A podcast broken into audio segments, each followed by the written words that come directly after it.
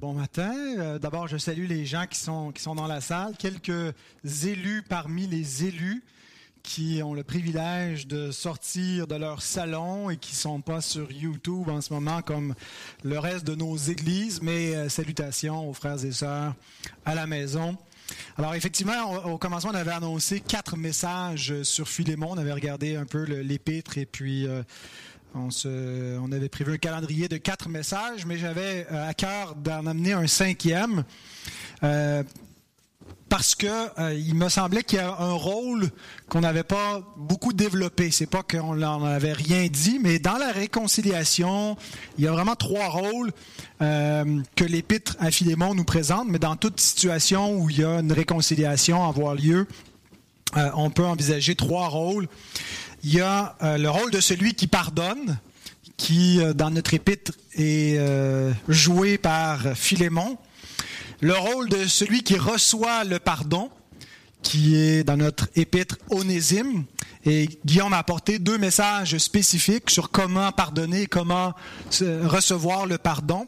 Et parfois, euh, on peut être, on peut porter les deux chapeaux en même temps. hein. On dit qu'il faut être deux pour danser le tango. Ben, il peut avoir des, des situations où euh, on doit pardonner et être pardonné dans une même circonstance. Mais euh, il y a un troisième rôle qu'il faut également souligner et qui est très présent d'un bout à l'autre de cette épître. Je dirais quasiment que c'est le, c'est le protagoniste. C'est le, le rôle que l'apôtre Paul fait ici. C'est celui qui favorise la réconciliation, le rôle du médiateur. Et comme enfant du royaume, on est appelé à euh, faire ce rôle, remplir ce rôle de médiateur. Euh, les enfants du royaume sont caractérisés comme des pacificateurs. C'est un des titres que Jésus utilise dans les béatitudes, Matthieu 5, 9. Il faut réveiller nos, euh, nos participants. Ils sont, sont pas juste là pour être des, des spectateurs, mais des techniciens qui vous permettent à la maison de bien suivre. Donc, euh, Matthieu 5.9 nous dit, Heureux ceux qui procurent la paix, car ils seront appelés fils de Dieu. Dans le texte original, ce n'est pas un verbe, c'est pas ceux qui procurent la paix. Ça, c'est une grande expression pour traduire un seul mot, qui est le mot eireno, eirenepoios, pardon, eirenopoios, euh, qui veut dire les faiseurs de paix. Mais c'est pas, c'est pas un verbe, c'est un, c'est un adjectif. Donc, les, les pacificateurs, ça serait peut-être la traduction avec un terme équivalent qui serait le- le plus approprié. Euh, ceux qui procurent la paix, c'est vraiment ce que ça veut dire finalement un pacificateur, ceux qui aident la réconciliation. Eh bien, c'est ce qu'on va voir, puisqu'on est appelé à être des pacificateurs, à être des, euh, des faiseurs de paix. On va prendre l'exemple de Paul dans l'épître à Philémon. En fait, j'ai relu cette longue épître, c'est 25 versets, c'est un- une des épîtres les, les plus courtes de, de- un des textes, un des livres les plus courts de la Bible, mais je l'ai relu attentivement en essayant euh, verset par verset de, de tirer des principes, de tirer des conseils que on peut prendre de l'exemple de Paul pour euh, jouer notre rôle de médiateur et comment aider la réconciliation. Donc voici 13 conseils, j'ai 13 points dans mon message et là j'entends déjà, je vois déjà des soupirs à la maison, des gens qui se disent quand il y a 3 points, ils prêchent un heure et quart, qu'est-ce que ça va être avec 13 points? Je vous rassure, je ne prêcherai pas 3 heures, c'est 13 petits points euh, qui sont 13 conseils tirés de l'exemple de Paul dans son épître à Philémon. Mais avant euh, de vous les énumérer ou de vous les énoncer, on va demander au Seigneur de bénir sa parole prêchée. Notre bon Père, merci de ce qu'on peut te rendre un culte ensemble, en esprit et en vérité. Merci de ce qu'on peut être quelques-uns réunis dans cette salle. Merci pour les frères, les sœurs qui participent, qui aident à ce que ce culte puisse avoir lieu. Merci pour les, dizaines, les centaines de personnes qui sont à la maison, qui euh, euh, participent à ce culte, qui sont pas seulement des spectateurs, mais des adorateurs avec nous. Merci pour les gens qui vont l'entendre plus tard en rediffusion à la radio. Bénis chacun de nous là où on se trouve. Et par ta parole, Seigneur, on te demande de nous parler en ce moment et d'utiliser ces conseils pour qu'on soit, nous aussi, des, des meilleurs euh, médiateurs dans les conflits dans lesquels on doit intervenir. Oh Dieu, on demande que ton esprit nous vienne en aide, non seulement pour comprendre cette parole, mais la mettre en pratique dans nos vies, pour ta gloire. Au nom de Christ, Amen. Alors, premier conseil, lorsqu'on est appelé à exercer un rôle de médiation, chercher premièrement l'intérêt de Jésus-Christ. Cherchez premièrement l'intérêt de Jésus-Christ. Si ça peut vous aider de suivre, vous savez que vous avez les notes en PDF dans la description de ce message euh, sur YouTube. Donc, vous cliquez pour le PDF, vous aurez tous les 13 points. Vous avez aussi une feuille de questions de compréhension qui peut vous aider pour la prise de notes à regrouper les choses par, euh, par catégorie. Alors, le premier conseil, c'est qu'il faut chercher premièrement l'intérêt de Jésus-Christ. Ça me paraît évident lorsqu'on lit cet épître que euh, Paul considère que c'est pas à propos de lui, premièrement, c'est pas à propos de Philémon, c'est pas, c'est pas, tout ça, ce sont des considérations, certes, importantes, mais la considération principale et première qui doit nous importer, c'est l'intérêt de Christ. Et Christ, donc, est concerné par ce que nous faisons et ce que nous ne faisons pas, ce que nous omettons de faire. Parfois, la médiation, c'est une tâche qui n'est pas toujours motivante et ça peut être tentant de faire l'autruche, de se mettre la tête dans le sable, euh, de regarder ailleurs. On n'a pas vu les conflits, on veut pas s'en mêler, on veut pas euh, que ça nous retombe dessus. Et il est tentant de rien faire et on a besoin d'une euh, grande motivation pour agir. Et cette motivation-là, ben, c'est de se rappeler que nous sommes des serviteurs de Christ. Et c'est le premier mot que Paul donne au verset 1 lorsqu'il écrit Paul, prisonnier de Jésus-Christ. On l'imagine, bien sûr, il est en prison littéralement, mais aussi il agit parce qu'il est captif, il appartient à Christ et en quelque sorte, il, n'est pas maître de ce qu'il doit faire, il obéit aux ordres de son Seigneur. Et donc, c'est comme ça que les chrétiens sont appelés à se voir. Euh, pas des gens qui vont faire ce qui leur plaise quand ça leur tente, puis si j'ai envie d'intervenir, j'interviendrai, si ça ne me tente pas, je ne m'en mêle pas, mais est-ce que le Seigneur me demande de le faire? Et est-ce que c'est dans l'intérêt de Christ que je suis appelé à agir? Donc Paul agit ici à titre de serviteur de Christ et il recherche les intérêts de son Seigneur. Posons-nous la question. Ai-je les intérêts de Jésus-Christ à cœur? Et si j'ai les intérêts de Christ à cœur, ça va m'amener à prendre à cœur les situations qui impliquent mes frères et mes sœurs lorsque des conflits entre eux. On ne peut pas rester indifférent à cela. Prendre à cœur les intérêts de Christ, c'est prendre à cœur les intérêts de l'Église et les intérêts de nos frères et sœurs dans leurs relations. Philippiens 2, 20 et 21 nous dit ceci. Je n'ai personne ici qui partage mes sentiments pour prendre sincèrement à cœur votre situation. Tous, en effet, cherchent leurs propres intérêts et non ceux de Jésus-Christ. Un verset qui m'a toujours frappé, que Paul euh, associe l'intérêt des Philippiens aux intérêts de Jésus-Christ. Prendre à cœur les intérêts de l'Église signifie prendre à cœur les intérêts de Christ. Et on ne peut pas détacher ces, deux réalités-là. Alors, si vous n'avez pas à cœur les intérêts de l'Église, vous n'avez pas à cœur les intérêts de Christ. Et si pour vous, la paix de l'Église, l'harmonie dans l'Église vous importe, c'est que vous avez à cœur les intérêts de Christ. Deuxième conseil, déterminer si je dois agir et à quel titre.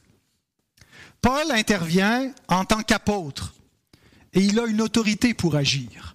Il dit au verset 8 et 9, C'est pourquoi, bien que j'ai en Christ toute liberté de te prescrire ce qui est convenable, c'est de préférence au nom de l'amour que je t'adresse une prière en tant que je suis, étant ce que je suis, Paul, un vieillard, et de plus maintenant prisonnier de Jésus-Christ. Donc il lui rappelle qu'il a l'autorité de lui prescrire ce qui est convenable. Il fait allusion à son autorité apostolique. Et il dit cependant que c'est pas d'abord en mettant de l'avant son autorité apostolique qu'il veut agir, mais c'est comme un frère, c'est comme un ami qui intervient entre deux frères euh, où il y a un conflit. Donc, la première chose avant de faire un pas de l'avant, on réfléchit, c'est dans l'intérêt de notre Seigneur, mais est-ce que je devrais agir? Est-ce que euh, j'ai une responsabilité? Est-ce que je suis concerné d'une quelconque façon, ne serait-ce que parce que je suis frère ou sœur dans cette situation et que euh, si personne ne s'en mêle, ben, je, vais, je vais devoir faire quelque chose? Euh, ou est-ce que il y a peut-être quelqu'un de mieux placé que moi, peut-être que j'ai pas les bonnes motivations, c'est peut-être la curiosité qui me pousse, le fait que je suis porté à pas me mêler de mes affaires. Il y a un proverbe Proverbe 26, 17, qui nous met en garde, qui met en garde ceux qui ont tendance à se mettre le nez où ils n'ont rien à faire. Ça dit, comme celui qui saisit un chien par les oreilles, ainsi est un passant qui s'irrite pour une querelle où il n'a que faire. Donc certains ont besoin d'être motivés, de se faire rappeler que comme membres du corps de Christ, ils ont une responsabilité dans les conflits qui concernent leurs frères et sœurs. Mais d'autres ont besoin d'être freinés. D'autres ont tendance à se mêler des affaires des autres, à se mettre le nez dans des situations où ça ne les regarde pas, où on n'a pas encore besoin qu'ils interviennent. Euh, et donc, il est bon de se, de, se, rappeler ce conseil, de déterminer si je dois agir et à quel titre je vais agir. Et donc, Paul a réfléchi à ces questions-là. Il a déterminé devant le Seigneur qu'il devait agir, qu'il avait la responsabilité de le faire, et bien qu'il pouvait le faire en tant qu'apôtre, c'est davantage comme frère et comme ami qu'il le fait. Troisième conseil, évitez autant que possible d'agir seul. Si vous devez faire une forme de médiation, si vous devez approcher des gens qui sont en conflit, essayez d'éviter d'agir seul. Et on voit Paul qui euh, n'agit pas complètement seul. Bien sûr qu'il va parler beaucoup à la première personne. Je, moi, Paul, il, s'adresse à, Philémon de cette façon-là, mais il implique d'autres gens. Regardez versets 1 et 2. Paul, prisonnier de Jésus-Christ, et le frère Timothée. Donc, il implique déjà son collègue. Timothée est avec lui, Timothée est auprès de lui, Timothée est conscient de cette lettre-là, est témoin. Il le prend témoin, il l'implique. À Philémon, notre bien-aimé et notre compagnon d'œuvre, à la sœur Aphia, à Archip, notre compagnon de combat, et à l'Église qui est dans ta maison. Donc Paul implique plusieurs personnes. Plus loin, au verset 24, il va également citer d'autres de ses collaborateurs, Marc, Aristarque, Démas, Luc. Alors Paul n'agit pas seul. Euh, il s'appuie sur d'autres personnes, d'autres collaborateurs, et il agit devant l'Église. Il nomme des personnes plus directement impliquées, peut-être Archip, on a vu, qui était peut-être le pasteur de l'église de Colosse, Aphia, qui était probablement l'épouse de Philémon, mais il nomme aussi toute l'église. L'épître s'adresse aussi à cette congrégation qui est concernée. Euh, on commence dans un premier temps à viser directement les personnes, mais l'église est là en arrière-plan, et Paul, donc, le fait. Maintenant, ceci étant dit, faisons attention. Des fois, il y a un souci de transparence qui nous amène à pas toujours prendre les précautions qui seraient nécessaires parfois pour préserver la, réputation. Euh, quand on dit de, prendre quelques personnes, ça ne veut pas nécessairement dire d'aller toujours alerter euh, toute la populace, informer toute l'Église d'une situation. Euh, faisons attention que dans un, désir de transparence, on n'arrive pas à faire de la diffamation. Il faut être discret tout en demandant conseil. Ici, on a une situation qui était déjà connue de l'Église, c'est une chose publique, donc Paul peut librement euh, en parler devant toute l'Église, mais c'est pas toujours sage lorsque vous devez euh, faire intervenir d'autres gens. Choisissez bien qui vous allez faire intervenir ou euh, qui vous allez aviser de votre démarche si vous devez être médiateur. Quatrième conseil, être motivé par la paix. Nous ne sommes pas appelés à être des justiciers, mais des faiseurs de paix. Parfois, quand on voit des situations où il nous semble qu'il y a une injustice, où il y a eu quelqu'un qui a mal agi, il y a quelque chose qui est choqué en nous, on a envie de reprendre la personne, on a envie de, de, l'amener un peu la contrainte vers la repentance ou de lui euh, de, se faire justicier. Mais notre rôle comme médiateur, c'est pas de trancher, c'est pas d'être le justicier, c'est pas d'être le juge. Euh, on est là pour chercher la paix. Et c'est ce que Paul cherchait pour l'église de Colosse et pour Philémon et son serviteur Onésime. Il écrit au verset 3 que la grâce et la paix vous soient données de la part de Dieu, notre Père et du Seigneur Jésus-Christ. Sa motivation dans sa démarche, c'est de voir la grâce de Dieu agir et la paix dans les relations entre eux.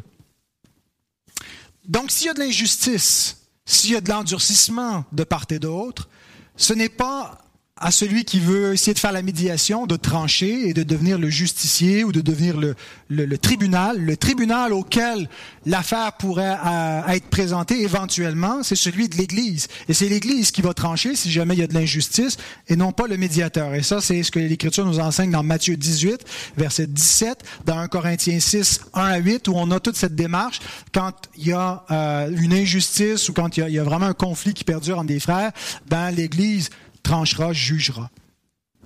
Il faut faire attention aussi au complexe de sauveur. On cherche la paix, puis parfois on a l'impression qu'on va arriver comme ça en sauveur, puis on va euh, régler par quelques paroles les conflits entre les gens. Euh, et pour cela, pour éviter de, peut-être euh, surestimer notre capacité d'être un bon médiateur, on va avoir besoin du cinquième conseil, qui est de dépendre de Dieu dans la prière durant tout le processus. Il faut éviter de s'appuyer seulement sur nos, dons naturels, notre capacité à communiquer, sur la sagesse humaine, penser qu'on a la solution. Les relations humaines sont complexes. C'est pas toujours, il y a, des, conflits qui sont peut-être plus simples à comprendre, plus simples à analyser, mais la plupart du temps, vous savez comme moi, euh, il, y a, dans des relations humaines qui deviennent conflictuelles, il y a beaucoup de non-dits, beaucoup de euh, d'éléments, il n'y a pas juste des fois un seul facteur qui, pose problème dans une relation. Il y a un ensemble de facteurs et c'est parfois extrêmement compliqué quand on essaie de euh, rapprocher des parties, quand on essaie de faire de la médiation. Ça devient très, très, très compliqué et pour ça, on a besoin du secours de Dieu. On a besoin de la sagesse de Dieu. Euh, on a besoin vraiment de s'appuyer sur lui. C'est ce que fait Paul Verset 4 et verset 6, Je rends continuellement grâce à mon Dieu, faisant mention de toi dans mes prières. Je lui demande que ta participation à la foi soit efficace pour la cause de Christ, en faisant reconnaître en nous toute espèce de bien. Donc, Paul, oui, va plaider, oui, espère que ça va donner quelque chose, mais il demande à Dieu il demande à Dieu la bénédiction, il demande à Dieu qu'il se passe de quoi pour Philémon et son, espoir, c'est pas sa capacité à convaincre Philémon, c'est même pas en Philémon, bien qu'il soit un homme de confiance, mais c'est que Dieu va faire quelque chose en Philémon et on n'entreprend aucune médiation sans s'appuyer sur Dieu. Lorsqu'on se rend compte, quand ça nous arrive parfois de devoir euh, se rencontrer avec des frères des sœurs dans le bureau, on commence toujours par la prière parce qu'on doit dépendre de Dieu. Sixièmement, prioriser la grâce avant l'autorité. Il arrive qu'on ne laisse pas suffisamment de temps à la repentance ou au pardon pour mûrir, qu'on est pressé. On lit les trois étapes de Matthieu 18 comme si ce processus-là devait s'opérer là en l'espace d'une heure. Hein, Matthieu 18, 15 à 17 ton frère a péché, va reprends-le. Hein, cinq minutes, t'as pas écouté. Bon, ben écoute, va chercher euh, deux gars pour t'aider, puis on va, on va euh, en pression, on va mettre la pression dessus, puis on va le faire céder. Ça n'a pas marché, ben là, on, se met sur le téléphone, on appelle toute l'Église. Euh, dimanche suivant, ben la, personne passe devant le tribunal de l'Église, et puis en l'espace d'une semaine est excommuniée. C'est pas de manière expéditive comme ça que on, hein, on, on doit pas être précipité. On doit laisser beaucoup de temps et le temps est synonyme de grâce ici. C'est-à-dire qu'on est patient, on, y va avec prudence, avec, avec des gants blancs. Parfois, parfois, il faut faire usage un petit peu plus de fermeté. Il n'y a pas de, euh, de, de, one size fits all. Est-ce qu'on peut me donner une meilleure expression française là, de... C'est ça, il n'y a pas un standard universel. Il faut euh, s'ajuster selon les situations, évaluer ce qui va être plus approprié comme disposition, mais de grâce. Usons de grâce, de patience, de douceur. Paul n'exclut pas de faire appel à son autorité. Paul n'exclut pas d'amener l'affaire devant, devant l'Église, euh, devant l'autorité de l'Église pour éventuellement que l'Église prononce un, verdict. Mais c'est pas ce qui met en priorité. Il commence pas avec l'autorité, et, et je relis les versets 8 et 9, c'est pourquoi, bien que j'ai en Christ toute liberté, le mot liberté parésia veut dire la liberté de parole, mais on, peut entendre ici que Paul a l'autorité dans cette, liberté pour commander, euh, en toute la liberté de te prescrire ce qui est convenable, c'est de préférence au nom de l'amour que je t'adresse une prière, étant ce que je suis, Paul, un vieillard, et de plus maintenant prisonnier de Jésus-Christ. La réconciliation, bien aimé, va toujours être basée sur la grâce et non pas sur la justice. Il peut y avoir une forme de réparation, et on l'a entendu la semaine dernière dans le message de Guillaume, euh, quand, quand on, on, est vraiment repentant et qu'on cherche à être pardonné, on fait ce qu'on peut pour réparer ce qu'on qu'on a fait, mais si on pouvait complètement réparer notre péché, on n'aurait pas besoin de grâce. Euh, alors, c'est pas d'utiliser la grâce comme une espèce de licence là qui euh, qui couvre tout puis qui, qui nous amène à banaliser la faute, mais sachons que ultimement, le, pardon euh, va, subir la faute, va payer le prix de l'offense euh, et qu'on ne pourra pas tout réparer et qu'il faut avoir de la grâce pour qu'il y ait une réconciliation. Et ça, c'est vrai des, des parties qui se rencontrent, mais c'est vrai de celui qui est le médiateur. Il doit être celui qui pousse dans la direction de la grâce. Septièmement, chercher à comprendre tous les points de vue et éviter le parti pris. Quand on lit cette lettre, on peut avoir l'impression que Paul a un parti pris pour Onésime. Il plaide pour Onésime. Mais quand on lit attentivement, on se rend compte que bien qu'il plaide pour Onésime, il reconnaît le tort subi par Philémon. Il ne fait pas seulement banaliser. Il, donc, il cherche à comprendre tous les points de vue. Euh, alors l'idée euh, est pas juste de couper la poire en deux puis de dire bon mais c'est 50-50 dans, tout conflit, euh, tout le monde a des parts, des, des torts et des et, et, euh, victimes et en même temps a ses torts. Et, parfois c'est c'est parfois il peut arriver qu'il faut couper la poire en deux, mais l'idée c'est d'être objectif et impartial. Alors on voit verset 10 et 11, je te prie pour mon enfant euh, que j'ai engendré étant dans les chaînes, Onésime, qui autrefois t'a été inutile. Ici, euh, le mot inutile, c'est il a même été plus que inutile. Il n'a pas juste été un serviteur inutile comme nous le sommes tous, mais un serviteur même nuisible, puisqu'il s'est enfui après avoir dérobé son maître. Donc, d'un côté, Paul plaide pour Onésime, mais en même temps, il ne nie pas la faute d'Onésime. Il fait pas comme si elle était inexistante. Il, demeure objectif, il évite les partis pris, il est honnête dans la, la situation, il essaie de euh, tenir compte de tous les facteurs. Donc, un bon médiateur est quelqu'un d'objectif, d'impartial, qui va essayer d'aider les parties à se comprendre qui va essayer d'aider Onésime à voir le point de vue de Philémon. Ici, on ne lit pas la lettre de Paul à Onésime qui l'incite à se repentir euh, pour revenir vers son maître. Mais il y a eu ce plaidoyer. On peut imaginer que lorsqu'il l'a rencontré en prison à Rome, probablement, et qu'il s'est converti, Paul l'a amené ensuite à, vraiment porter le fruit de sa repentance. Si tu te convertis à Dieu, tu te repens de tes péchés. Maintenant, tu as un devoir envers ton frère Philémon, que tu as abandonné, que tu as dérobé. Et donc, il y a eu un plaidoyer en faveur on lit un, plaidoyer en faveur d'Onésime, mais il y a certainement eu un plaidoyer aussi en faveur de Philémon. Et c'est ce que fait un bon médiateur. Il aide les parties à se comprendre, à voir ce qu'il nous est difficile à voir parce qu'on ne voit pas toujours la poutre qui est dans notre œil, on voit la faute de l'autre. Et un bon médiateur aide, euh, en étant objectif, chacun à se comprendre. Et pour ça, il faut de l'écoute. Il faut de l'empathie, il faut être capable de se mettre à la place de l'autre, il faut être capable de comprendre ce que les autres nous expriment. Huitième conseil, favoriser l'exercice de la volonté sans contraindre ou manipuler. Un pardon forcé, ça ne vaut pas grand-chose. Non plus qu'un... Euh, demande de pardon forcé, ça ne vaut pas grand-chose non plus qu'un pardon euh, qui a été forcé. Qu'on soit celui qui doit demander pardon ou celui qui doit accorder le pardon quand c'est contraint. Et on le voit souvent, nous, on, force parfois nos enfants un petit peu. Euh, si tu ne demandes pas pardon, tu n'auras pas de dessert. Pardon. on sait que manquait un peu de sincérité. On ne sentait pas la contrition. Euh, on leur, enseigne à, se repentir progressivement. C'est des enfants, ils n'ont pas encore nécessairement la compréhension de tout cela, mais on vise, quand on accompagne des gens, à les amener véritablement à se repentir quand ils ont à se repentir et véritablement accorder le pardon quand ils ont accordé le pardon et pas à les contraindre à le faire, à les menacer pour le faire. Euh, L'amour, donc, cherche pas à s'imposer, mais ce qu'il veut, c'est favoriser l'exercice d'une libre volonté.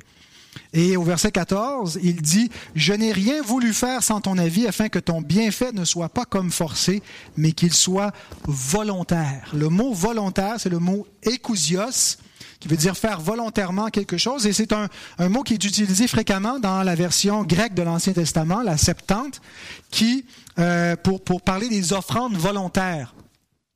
Donc les offrandes faites volontairement. Dieu apprécie une offrande qui n'est pas seulement euh, l'offrande qui est exigée par la loi, mais qui est comme une offrande de cœur, une offrande, euh, un sacrifice volontaire. C'est une telle offrande qui lui plaît. D'ailleurs, Jésus lui-même, dans Jean 10, 17, 18, dit qu'il offre lui-même sa vie. On ne me l'enlève pas, je l'offre de moi-même, et c'est pour ça que son sacrifice est agréable au Père. Si on avait contraint, si on avait pris Jésus de force, si on l'avait crucifié, son offrande ne serait pas agréable de la même façon à Dieu. Il fallait que ce soit une offrande volontaire.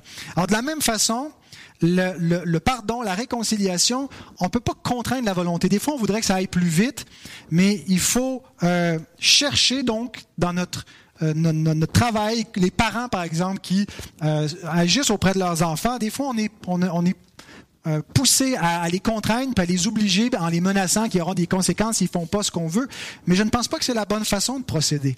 Au contraire, il faut les mettre devant les choix, devant des, euh, conséquences éventuelles. C'est pas qu'il n'y a pas de conséquences si on fait pas de, les bons choix, mais on ne met pas de pression, on n'essaie pas de manipuler, on n'essaie pas de contraindre.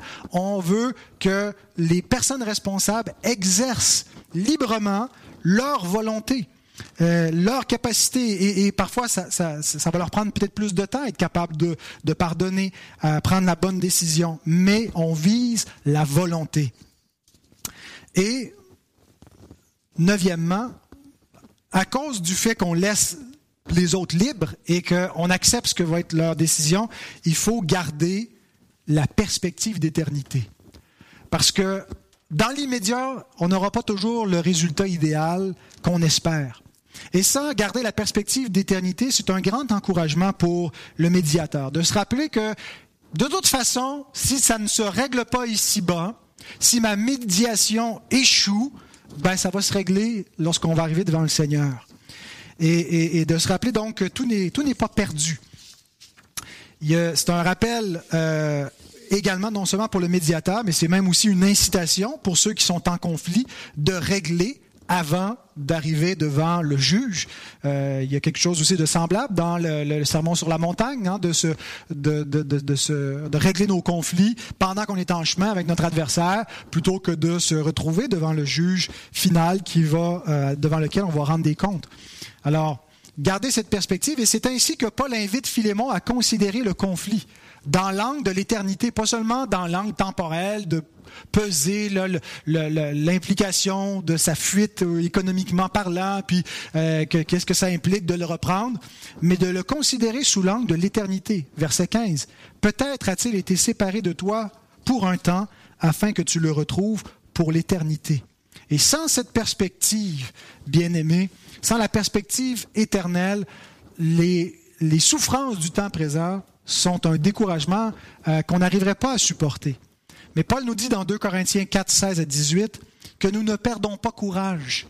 Quoi que ce soit, que ce soit les, les soucis de l'Église, que ce soit les tribulations des croyants, nous ne perdons pas courage. Et même si notre homme extérieur se détruit, c'est-à-dire nos circonstances, ce soit notre corps, mais ça peut être aussi euh, les, circonstances de la vie qui se détériorent. Notre homme intérieur se renouvelle de jour en jour, car nos légères afflictions du moment présent produisent pour nous, au-delà de toute mesure, un poids éternel de gloire, parce que nous regardons non point aux choses visibles, mais à celles qui sont invisibles, car les choses visibles sont passagères et les invisibles sont éternelles. Gardons cette perspective d'éternité.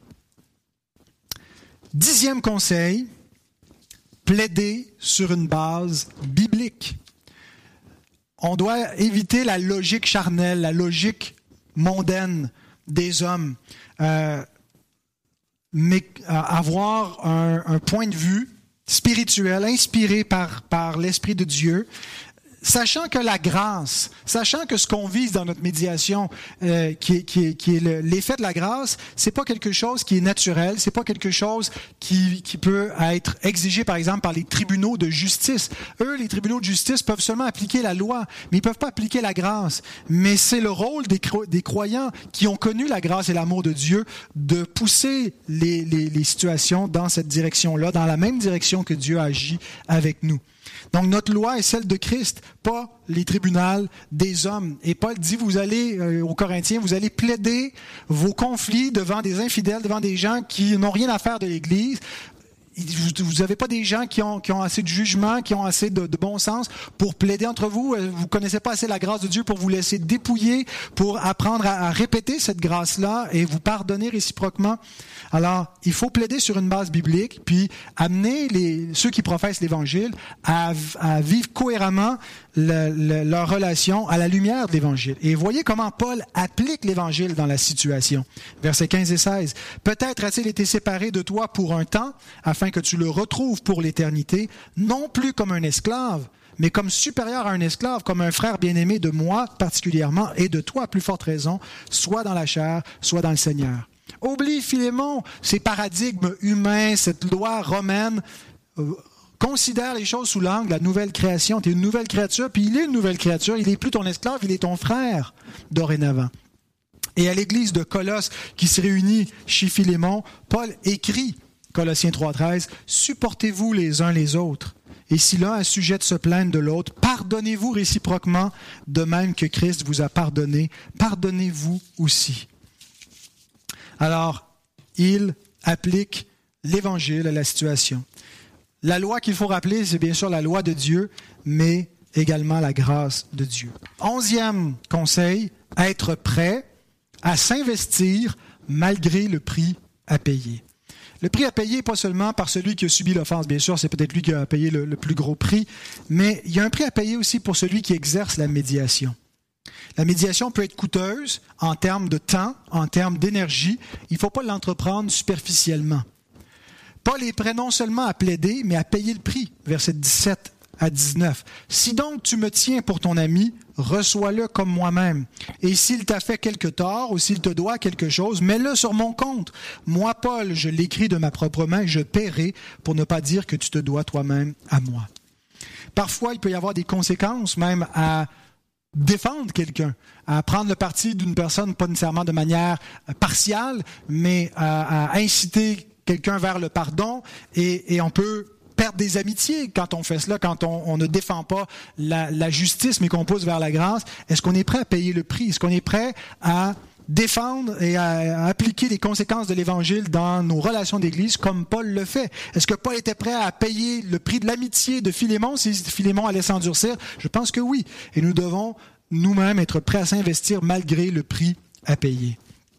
Et pas seulement donc le prix de, notre réputation, mais le prix en temps, en énergie euh, de s'investir dans euh, des personnes qui ont besoin d'être euh, encadrées. Douzième et avant-dernier principe, garder espoir et rejeter le cynisme.